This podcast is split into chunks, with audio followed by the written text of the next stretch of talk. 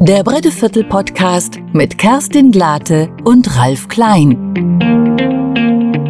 Willkommen zur nächsten Episode unseres Bretteviertel Podcasts. Heute wollen wir uns Häuser angucken und die mal ganz neu betrachten und gucken, ob diese Häuser vielleicht auch Geschichten erzählen. Wir stehen hier in der Nordstraße. Wir, das sind Ralf. Hallo Ralf. Hallo Kerstin. Und der Florian Schrader. Hallo Florian. Hallo. Florian, du warst früher Denkmalpfleger hier in Witten, bist Stadtplaner und du kannst Geschichten erzählen über Häuser, habe ich gehört. Ganz genau. Aber wir machen das jetzt nicht so wissenschaftlich. Erzähl mal, wie du das jetzt so vorhast. Ganz genau. Also im Prinzip, ich bin ja Denkmalpfleger in Witten gewesen, jetzt bin ich in Wuppertal, habe hier bei der unteren Denkmalbehörde gearbeitet. Und unser Blick ist eher ein populärwissenschaftlicher. Ich bin ja aus der Verwaltung kein Kunsthistoriker, der jetzt ganz genau sich jeden Stein angucken würde und alle Muster, die es so gibt in den Fassaden und das genau einordnen würde, sondern ich würde einfach äh, aus meiner Berufserfahrung schöpfen.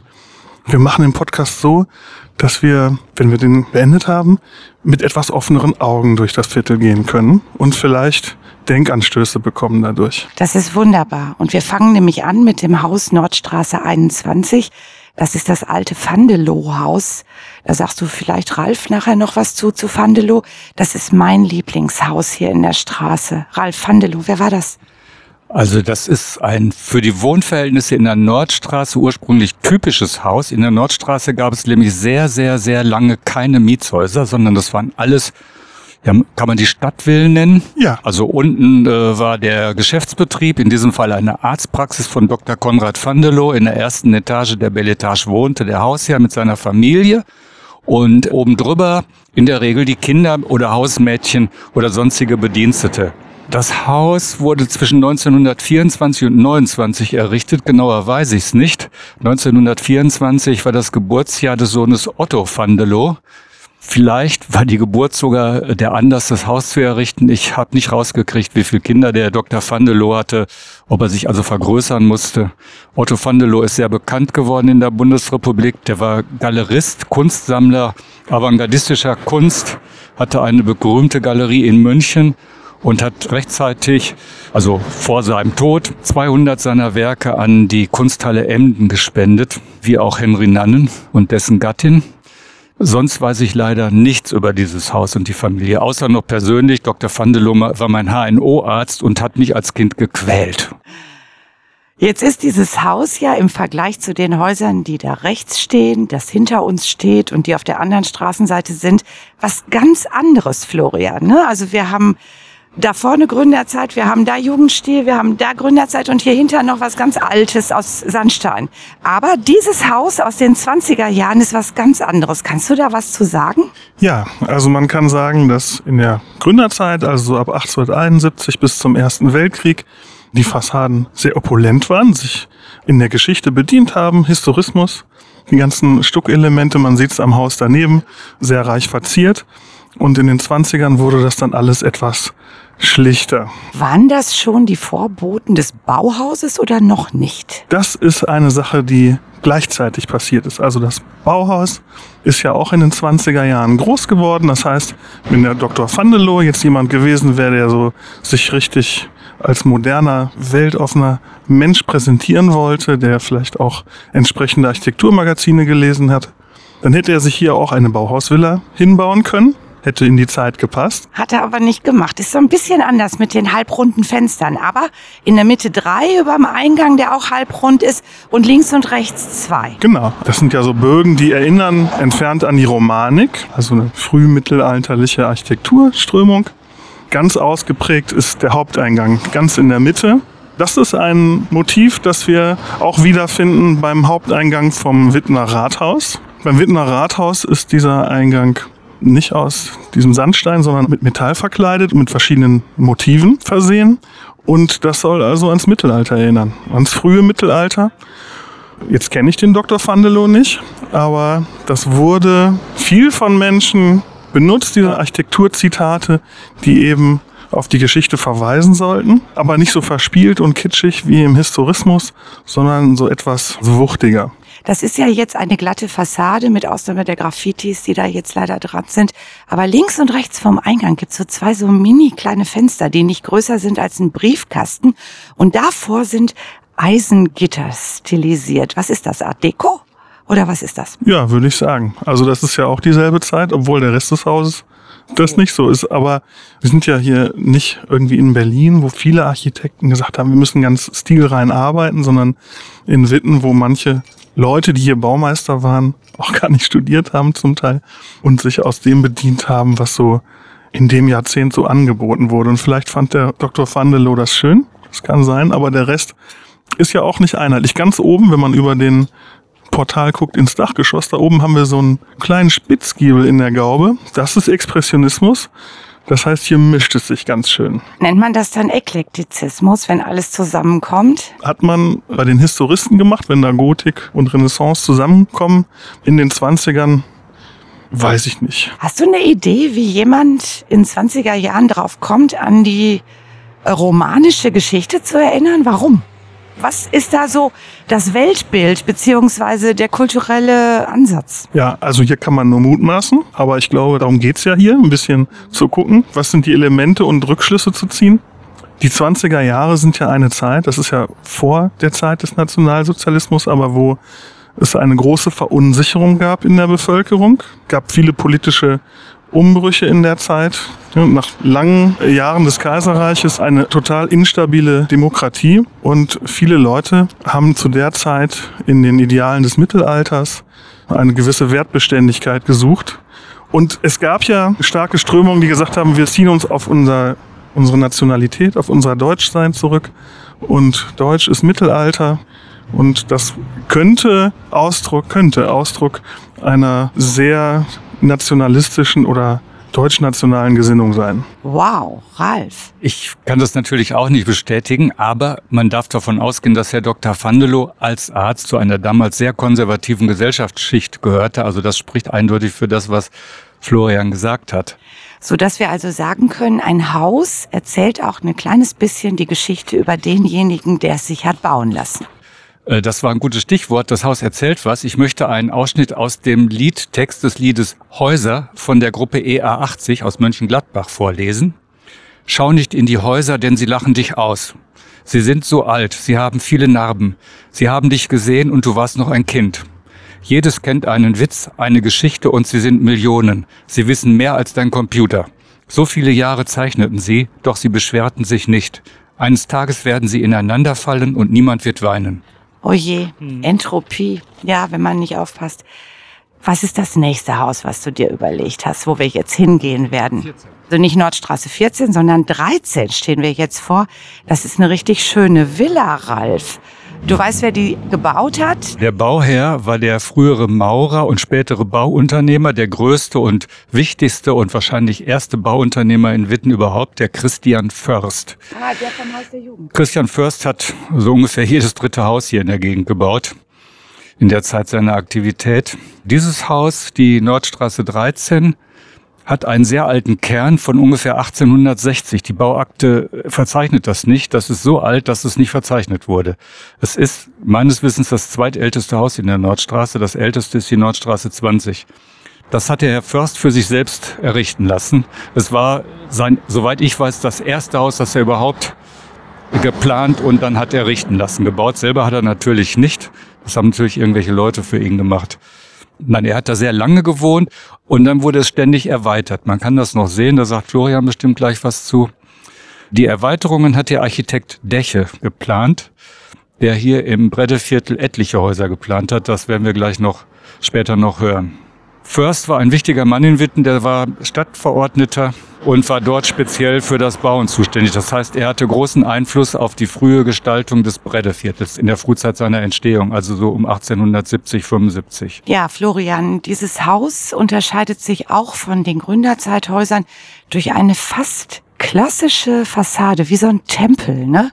Erzähl mal, was meinst du dazu? Klassisch ist das Stichwort. Also dieser Architekturstil heißt Klassizismus und der unterscheidet sich darin, dass das ein Baustil ist, der sich wirklich an einer einzigen Epoche, und zwar am antiken Griechenland, orientiert. Im 19. Jahrhundert war es gerade im Großbürgertum sehr in Mode, äh, sich an den Idealen des alten Griechenlands zu orientieren. Es gab in der Zeit viele Forschungsprojekte, auch äh, von deutschen Universitäten oder deutschen Forschungseinrichtungen im antiken Griechenland oder damals noch zum Osmanischen Reich gehört. Schliemann ist ja auch so ein Beispiel dafür. Das war der, der Troja ausgebuddelt hat, angeblich, ne? Ganz genau. Also das Großbürgertum, also wer wirklich was auf sich gehalten hat und Stilsicherheit beweisen wollte, der hat klassizistisch gebaut. Und es ist eben, Klassizismus ist was, was auch sehr früh sich manifestiert. Wenn wir das mal so beschreiben, also in der Mitte der Fassade des Hauptteils des Gebäudes sind oben in der Belle Etage drei Säulen. Rechts und links eine eckige, in der Mitte eine runde und darüber ein Kapitell. Ich würde mal sagen, ist das ein korinthisches oder? Ja, ganz ja. genau. Und darüber so ein Sims, der wie bei so einem Tempel so da drüber ist. Genau. Wenn wir weiter drüber gucken, da ist so eine eine Leiste fast äh, mit so quadratischen und rechteckigen Ornamenten. Was ist denn das? Ein Zahnfries. Das nennt man, nee, den Zahnfries, der ist da drüber, da drunter. Diese Leiste mit diesen, ja. das sind so wie so, wie nennt man das? Ja, das ist eine gute Frage. Gerade bei diesen klassizistischen Bauten hätte jetzt der Kunsthistoriker für die Elemente, die wir hier sehen, bestimmt einen Katalog mit 100 Begriffen. Es ist also wirklich im Gegensatz zu späteren Schöpfungen des Historismus, wo ziemlich fantasiereich gearbeitet wurde und auch nicht so detailgetreu. Es ist also bei diesen klassizistischen Bauten so. Wir nennen die mal Kassetten, ne? Diese ja. Dinger. So, und jetzt ist, hat dieser Hauptteil des Hauses den Eingang, aber an der Seite, wie kommt denn das? Warum? Also das wäre doch jetzt eigentlich bei so einem Tempel, wird man doch in der Mitte reingehen. Ja, also ich meine, das ist ja das Großbürgerliche daran. Die haben es nicht nötig gehabt, beim Nachbarn anzubauen, sondern die haben genug Platz gehabt, um eine ordentliche Hofdurchfahrt zu haben, wo hinten die Kutsche reinfährt. Vielleicht hat da, wo jetzt die neuzeitlichen Garagen stehen, mal ein Kutscherhaus gestanden. Das kann sein. Auf jeden Fall zeugt das von einer gewissen Großzügigkeit. Das können sich hier in der Straße nicht alle Häuser leisten, weil die auf kleineren Grundstücken Wand an Wand, Wand, an Wand gebaut haben. Und der hier steht frei und dann kann er sich leisten, an der Seite reinzugehen und auch da kommt raus auf sein Grundstück, ne, kann da vorfahren mit der Kutsche. Wenn er hier in der Straße ist, dann tritt er ja direkt auf die Straße, wo das einfache Volk ist das. Wo der Plebs rumläuft. Mhm. Ähm, aber wenn man jetzt da reingeht, hat man links und rechts, dadurch sieht man auch, dass das eigentlich die Front ist des Hauses. Ja. Links und rechts diese beiden Mädchen, die da in diesem Runden drin sind, äh, mhm. mit Weinreben und so. Wolltest du dazu was sagen, Florian? Was sind das für Mädchen? Das ist aber doch jetzt nicht klassizistisch. Das sieht irgendwie ganz anders aus als Klassizismus mit diesen Göttinnen da. Ja, es gibt verschiedene Möglichkeiten. Also es können die Töchter des Hauses gewesen sein. Ah. Das ist nicht unüblich, dass das Großbürgertum dann die eigenen Familienangehörigen verewigt hat. Und die Tradition, die kommt ja auch nicht hier aus Witten und nicht mal aus Deutschland, sondern das ist ja ganz stark in Großbritannien auch gewesen, da wo die Industrialisierung ja ihren Ausgang genommen hat und wo wirklich diese großbürgerlichen Schichten jenseits des Adels entstanden sind. Und die haben dann ihre eigene Dynastie dann auch so in Szene gesetzt, wie das sonst der Adel getan hat. Wunderbar. Ja, wir haben uns jetzt gerade noch mal diese beiden Mädchen angeguckt. Wir wissen nicht, ob das Göttingen oder die Töchter des Hauses sind, aber wir haben gerade gesagt, wir spekulieren den ganzen Abend. Jetzt hat die da rechts, die hat sowas in der Hand, was sie so wie so ein Tablett trägt und in der anderen Hand streckt sie so den Finger hoch. Das ist so ein bisschen strenger als das, was da links ist, so eine mit so einer Blumenranke. Wie würdest du das sehen, Florian? Auf jeden Fall. Und die sind bekleidet wie so Göttinnen im alten Griechenland. Ja, mit so Hemdchen. Toga oder Tunika. Ja, genau. Tunikas, genau. Vielleicht sind die auch nackt gelaufen. Und jetzt sagtest du gerade, Ralf, dieses Haus ist mehrfach erweitert worden. Also wir, du meinst, es kann auch irgendwie nachträglich angebracht ja. worden sein. Was ist denn da dran gekommen? Also wir haben hier diese Front, diesen Kasten und dann ist da links so ein kleiner Anbau noch. Wenn man mittig auf der Nordstraße vor dem Haus steht, dann sieht man, dass es absolut symmetrisch gebaut ist. Es sind vier Fenster, die beiden mittleren Fenster sind gruppiert und dann gibt es außen links und rechts jeweils ein Fenster. Das hat ganz angenehme Proportionen. Und links außen kann man sehen, ist noch etwas angebaut worden, noch so ein Kasten dran gesetzt worden. Was dieser Anbau sollte, das weiß ich nicht, weil ich die Baupläne nicht kenne. Vielleicht gibt's sie auch gar nicht mehr. Das Schöne für die jetzigen Besitzer ist die der sich darauf befindende Dachterrasse. Wir sind weitergegangen in die Utmannstraße und stehen vor dem Haus Nummer 37. Das ist jetzt was ganz anderes. Man sieht einen roten Backstein, also der aber so hell ist, dass er fast orange wirkt. Einen wahnsinns ornamentierten Erker. Das Haus ist nicht so wahnsinnig groß, aber es ist wunderschön. Weißt du was über den Besitzer, den Erbauer? Ja, ein bisschen habe ich rausgekriegt, das war gar nicht einfach. Das Haus ist 1899 errichtet worden von dem Bauherrn Heinrich Böhrhaus. Der war Kaufmann. Ich habe leider nicht herausfinden können, welche Art von Kaufmann er war, aber es muss etwas gewesen sein, was sich gelohnt hat. 1877, also 22 Jahre bevor er dieses Haus hat errichten lassen, war er in der Bahnhofstraße 2, hat sich dann in die Lessingstraße 4 äh, verändert und einige Jahre später, Mitte der 1880er Jahre, besaß er dann schon ein Mietshaus in der Augusterstraße 43. Einige Jahre darauf ließ er sich ein neues Haus bauen, nämlich die Nordstraße 14. Das ist also von hier aus 30 Meter weiter nach rechts. Und 1889 ließ er sich dann ein komplett neues Haus errichten, eben dieses sehr aufwendig gestaltete Haus Utmannstraße 37. Er lebte hier mit seiner Gesellschafterin Luise Loos und der Magd Auguste Wahl. Welcher Art die soziale Beziehung zu der Gesellschafterin war, weiß man nicht. Architekt dieses Hauses war der Architekt Xaver Rademacher. Der wohnte übrigens schräg gegenüber in der Uthmannstraße 16. Die kannten sich also alle. Florian, was kannst du denn zu diesem Haus sagen? Ja, das ist ein ganz spannendes Haus. Da hat jemand etwas dick aufgetragen, was die Gestaltung angeht. Das passt ja zum ökonomischen Erfolg, den er im Laufe von etwa 20 Jahren gehabt zu haben schien. Genau. Ja, also so ein, für den relativ kleinen Teil der Fassade ist da ganz schön was dran an Stuck. Ne? Genau. Also da wollte irgendjemand die Architektur von so adeligen Schlössern nachmachen, hatte aber nur so ein kleines so, Eckgrundstück. So, so ein kleines Eckgrundstück ne, an einer Seite mit Brandwand an den Nachbarn angebaut und auf der anderen Seite hatte er ein bisschen Luft und da hat er sein Türmchen hingesetzt und das sehr opulent ausgestattet, auch für den Historismus ziemlich dick aufgetragen. Auch eher Masse statt Klasse. Also die ganzen Verzierungen, die sind jetzt alle nicht so fein gearbeitet, wenn es jetzt nicht daran liegt, dass sie in den Jahrzehnten so überstrichen und kaputt saniert worden sind, dass sich der jetzige Zustand eher daraus erklären lässt. Aber eigentlich würde ich sagen, es ist nicht die ganz hohe Kunst des Stuckateurwesens, dafür aber viel, viel, viel. Und damit hätten wir wieder die Geschichte, die der Bauherr mit dem, was er da gebaut hat, erzählt hat, Ralf, oder? Ja, ich finde, hier kann man das prototypisch sehen.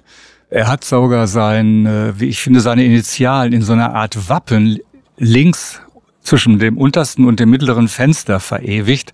Man kann es ahnen, ein HB für Heinrich Bürhaus. Was ist denn da rechts mit dem Eingang? Auch die haben genau wie beim Haus 13 den Eingang an der Seite. Du hattest ja bei dieser großen Villa gesagt, das ist damit man so auf sein eigenes Grundstück tritt. Das ist jetzt nicht so groß, aber ist genauso angelegt. Ja, ich gehe davon aus, dass das auch, wenn man das Grundstück betritt, ganz repräsentativ über das Grundstück erst man es gehen muss. Es fehlen ne? die beiden Löwen links und rechts. Würde ich sagen, ja. Vielleicht waren die mal da. Das ist auch der Weg, den man nehmen würde, vielleicht hinten in den Garten. Also dieses Haus sieht relativ neureich aus für die Zeit und ich kann mir vorstellen, dass der seinen Reichtum oder auch seine Geschäftserfolge und Kontakte auch durchaus gefeiert hat. Also den Eindruck macht es jedenfalls, als ob das so ein Haus wäre, in dem man auch die Geschäftspartner einlädt und da die Korken knallen lässt. Und deswegen muss das auch einen vernünftigen Eingang haben. Gut, wir haben jetzt drei Häuser geschafft. Für heute haben wir, glaube ich, jetzt erstmal genug. Wir werden in der nächsten Episode weitermachen, weil wir nicht fertig geworden sind und es so unglaublich spannend ist. Ich sage für heute erstmal Danke, Ralf. Danke, Florian. Und in der nächsten Episode hören wir uns wieder. Mit welchem Haus, Florian? Gartenstraße 17. Der Bretteviertel Podcast mit Kerstin Glate und Ralf Klein. Lust auf mehr? Abonniere unseren Podcast und erfahre sofort, wenn es eine neue Folge gibt. Den Bretteviertel Podcast findest du überall, wo es Podcasts gibt. Dieser Podcast wird gefördert mit Mitteln des Kulturforums Witten und der Stadtwerke Witten. Produktion Marek Schirmer.